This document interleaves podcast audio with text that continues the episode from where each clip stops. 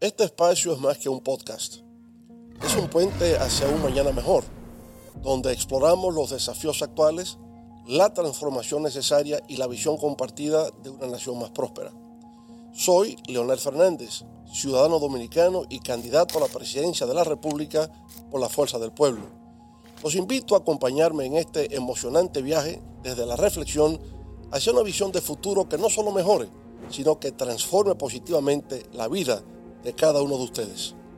En este inspirador podcast buscamos conectar con más de 4.5 millones de dominicanos para trazar juntos el camino hacia el futuro de nuestra amada patria. A lo largo de los episodios nos acompañarán testimonios conmovedores que destacan los logros y avances durante años anteriores de nuestra gestión. Estos relatos personales reflejan el impacto real que nuestras acciones han tenido inspirándose a seguir trabajando incansablemente en beneficio de todos. También tendremos personalidades y expertos que dirijan nuestra atención hacia el futuro. Abordaremos las necesidades emergentes de nuestra sociedad y los proyectos de impacto nacional que aseguren el verdadero camino de progreso continuo. Bienvenidos a este podcast, El Rugido del León.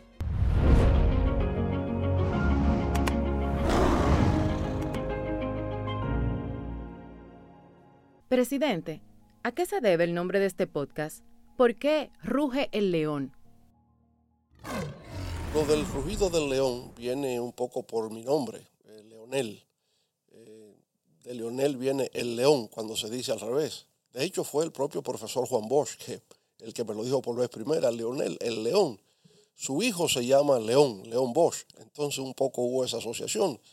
Y desde siempre pues me han asociado con el león y ya en campaña, es Ruge el León, ¿verdad? ha sido como una consigna de campaña.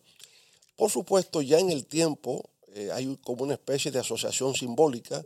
El león es el rey de la selva, significa fortaleza, energía, audacia, y frente a un pueblo que se siente vulnerable, frente a los desafíos, a los retos que se puedan presentar, entonces esa simbología del león se traduce como alguien que puede proteger al pueblo, donde el pueblo se siente confiado, que ante esos retos, ante esos desafíos que se le pueden presentar económicamente, socialmente, de inseguridad, ahí está el león para protegerle. Entonces, ese rugido del león es lo que el pueblo necesita ante la vulnerabilidad que se le presenta ante desafíos mundiales y desafíos nacionales. Para eso ruge el león, para proteger al pueblo dominicano.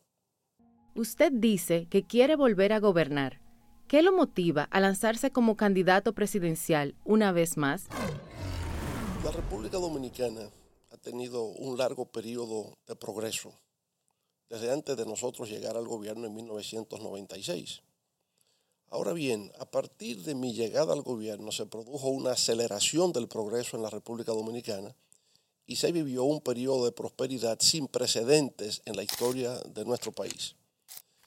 Eh, fue un periodo de profunda transformación, un periodo de modernización eh, de la República Dominicana. En estos momentos lo que sentimos es que hay una desesperanza. Cuando vemos que el 48% de la población dominicana, fundamentalmente los jóvenes, quieren emigrar, quieren salir de la República Dominicana, noto que hay una desesperanza. Y creo que debo contribuir, creo que es mi obligación moral contribuir a restituir la esperanza en el pueblo dominicano. Creer en nuestro país, tener fe de que podemos volver al progreso y a la prosperidad. Los dominicanos y dominicanas sentimos la crisis que enfrenta nuestro país. ¿Existe manera alguna de resolverla? Nosotros creemos que sí, que hay una situación de crisis económica, de crisis social, de crisis ambiental, de crisis de seguridad. Y lo que nosotros proponemos es cómo salir de la crisis en cada caso. En el tema económico, por ejemplo, donde hay un problema de eh, aumento de precios, Creemos que eso se puede resolver aumentando la producción nacional, no importando bienes terminados. Si usted aumenta la producción de bienes agrícolas, habrá una mayor oferta en el mercado y frente a un incremento de la oferta tiene que producirse una disminución de los precios. Sencillamente así. Frente a un tema de inseguridad ciudadana, son diversos factores los que tienen que intervenir. Creemos que en el tema de la inseguridad, lo que más incide es el tráfico ilícito de drogas.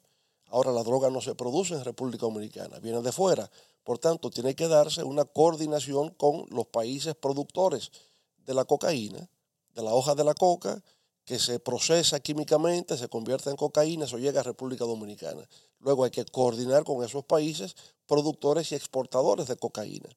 En el plano interno, una política de prevención, que significa, en primer lugar, servicios de inteligencia, que significa eh, tratar eh, con los líderes comunitarios eh, un sistema de vigilancia en los barrios, que significa reforzamiento de la acción policial, crear bases de datos con sujetos sospechosos en los barrios, significa reforzamiento educativo, cultural, deportivo y finalmente un sistema judicial que sea responsable. Son distintos factores que van a intervenir. Pero si usted dice que no hay inseguridad, pues entonces nada, eh, no se aplica ninguna política y lo que va a haber entonces es mayor índice de criminalidad. Y así en cada caso, nosotros partimos de la idea de que hay problemas, hay dificultades, se hace el diagnóstico de cada caso y luego se diseñan y se aplican políticas públicas para resolver cada uno de los problemas que está afectando a la población. Ahora bien, esa no es tarea de una sola persona, eso no lo puedo hacer yo solo, no es tarea ni siquiera de un partido, no es solo la fuerza del pueblo, es una tarea de todos, de todos los dominicanos, es una tarea suya de quien me está escuchando en estos momentos, es tarea de sus familiares, de sus amigos, de manera que entre todos vamos a enfrentar esta crisis. Esta crisis tenemos que superarla. Como siempre en la República Dominicana hemos superado todas las crisis, pero en esta ocasión tenemos que ir más allá. Tenemos que construir un futuro que realmente transforme radicalmente a la República Dominicana, convirtiéndonos definitivamente en una república moderna, con una democracia consolidada, con instituciones que garanticen la transparencia, la rendición de cuentas y que nos haga un país respetable, honorable en la comunidad internacional.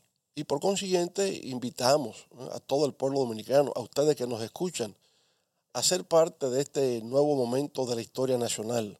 No quedarse pasivos en sus casas, en sus hogares. Sea parte también de la historia.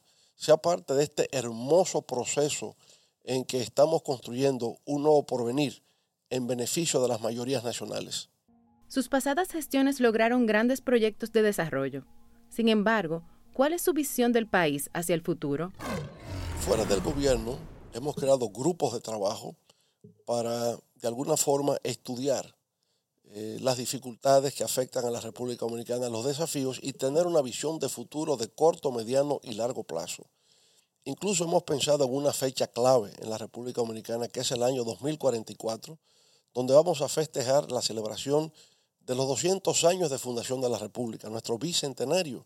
Y por eso hemos creado RD 44. ¿Cómo será la República Dominicana en el año 2044?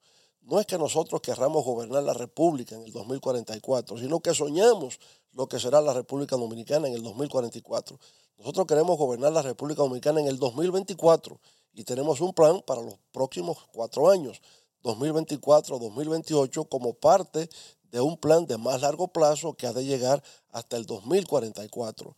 Y dentro de eso tenemos proyectos de desarrollo de infraestructuras para cada una de las provincias del país, proyectos que responden a necesidades básicas de agua potable, que tienen que ver con alimentación, viviendas dignas, electrificación, escuelas, hospitales, carreteras, en fin, pero también con una visión de futuro eh, que tiene que ver con turismo ecológico, que tiene que ver con aplicación de alta tecnología, en fin, alta tecnología de manera transversal en el sector agropecuario, en la industria, en servicios, etcétera.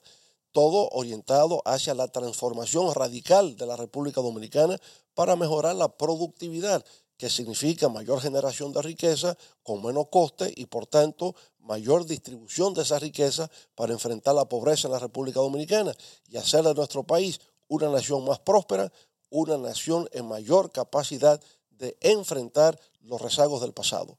Así que esa es la visión que tenemos de nuestro país, prosperidad y progreso para un mejor futuro para todos, incluyente para toda la República Dominicana. Como líder y gobernante, ¿cuál es la importancia de saber escuchar al pueblo? Siempre se ha dicho que la sabiduría radica en el pueblo. Y en efecto así es. Usted tiene que ir al pueblo, escucharle y ahí usted sabrá cuáles son los problemas y cómo se resuelven. Tiene que conocer el sector agropecuario para saber todo lo relativo a lo que concierne a la alimentación y por consiguiente hablar con los productores de arroz del Cibao, con los productores de tomate ¿eh? en la región del sur, tiene que ir eh, a ASO a hablar con los productores de tomate, ir a la línea noroeste para hablar con los productores de guineo, ir a Barahona para hablar con los productores de plátanos, en fin, ¿eh? conectarse con la gente, escucharles para saber qué ocurre, ir a los barrios para saber que los precios de los artículos de primera necesidad están altos y que ese es, ese es su drama, y que ellos reclaman que esos artículos sean reducidos de precios para ellos poder sobrevivir. Para ellos es un problema existencial, es, es una tragedia el que los precios estén altos porque sus salarios son bajos y por lo tanto escucharlos a ellos, usted aprende de economía, usted lee los libros de poder adquisitivo, de sus labios entiende que es un tema existencial. Entonces usted combina la teoría de los libros con la, con la práctica de la vida, escuchando al pueblo. Y ahí se da cuenta de la importancia de la política. Usted actúa en la política para garantizar la supervivencia de su pueblo. Y entonces ahí está el gran aprendizaje, ¿verdad? Ese debate que viene de los griegos, entre Platón y Aristóteles, si la sabiduría está en, los filósofos o si la sabiduría radica justamente en el, pueblo. Ese debate siempre ha estado. Yo creo que la sabiduría es esa combinación, está en el pueblo y está en los libros, efectivamente. Pero si practica eh, la lectura con saber escuchar, encontrará justamente el equilibrio del saber para conducir a su pueblo hacia la prosperidad, hacia el bienestar y hacia la equidad, hacia la justicia social, que siempre ha sido las grandes luchas que se han llevado a cabo a lo largo de la historia de la humanidad. En su opinión, doctor Leonel Fernández, ¿qué base de conocimientos y experiencias se necesitan para gobernar un país en crisis? El conocimiento y la experiencia tienen un peso fundamental en la conducción de la vida de un país, puesto que a falta de esos conocimientos hay una total desorientación. Usted tiene que tener una base en lo que tiene que ver con economía, con ciencias políticas, con relaciones internacionales, para poder tomar decisiones. Incluso, ¿verdad? Tiene que tener, digamos, una lógica, tiene que tener unos determinados principios, unos valores, eh, unos contextos, un sentido de la historia, porque en ausencia de eso, eh, usted está adivinando qué decisión va a tomar y en medio de una crisis usted no puede estar adivinando. Eh, hay una responsabilidad grande frente a un pueblo que espera. Y para usted poder eso tiene que fundamentarse en una racionalidad, en una lógica, en unos conocimientos, en una capacidad para escuchar, para escuchar del pueblo, para escuchar de los expertos y por consiguiente tomar decisiones fundamentadas en ciertos principios eh, ciertos principios que se fundamentan en la criticidad, en ciertos principios que se fundamentan en conocimientos previos, en poner las cosas en contexto. en, ausencia de esa experiencia, en ausencia de esa capacidad, el error estará ahí. Y, en medio del error, en lugar de resolver los problemas, lo que va es a agravarlos aún más. Pero agravar los problemas es afectar más profundamente las dificultades por las cuales está atravesando el pueblo. De manera que en medio de crisis no se puede improvisar.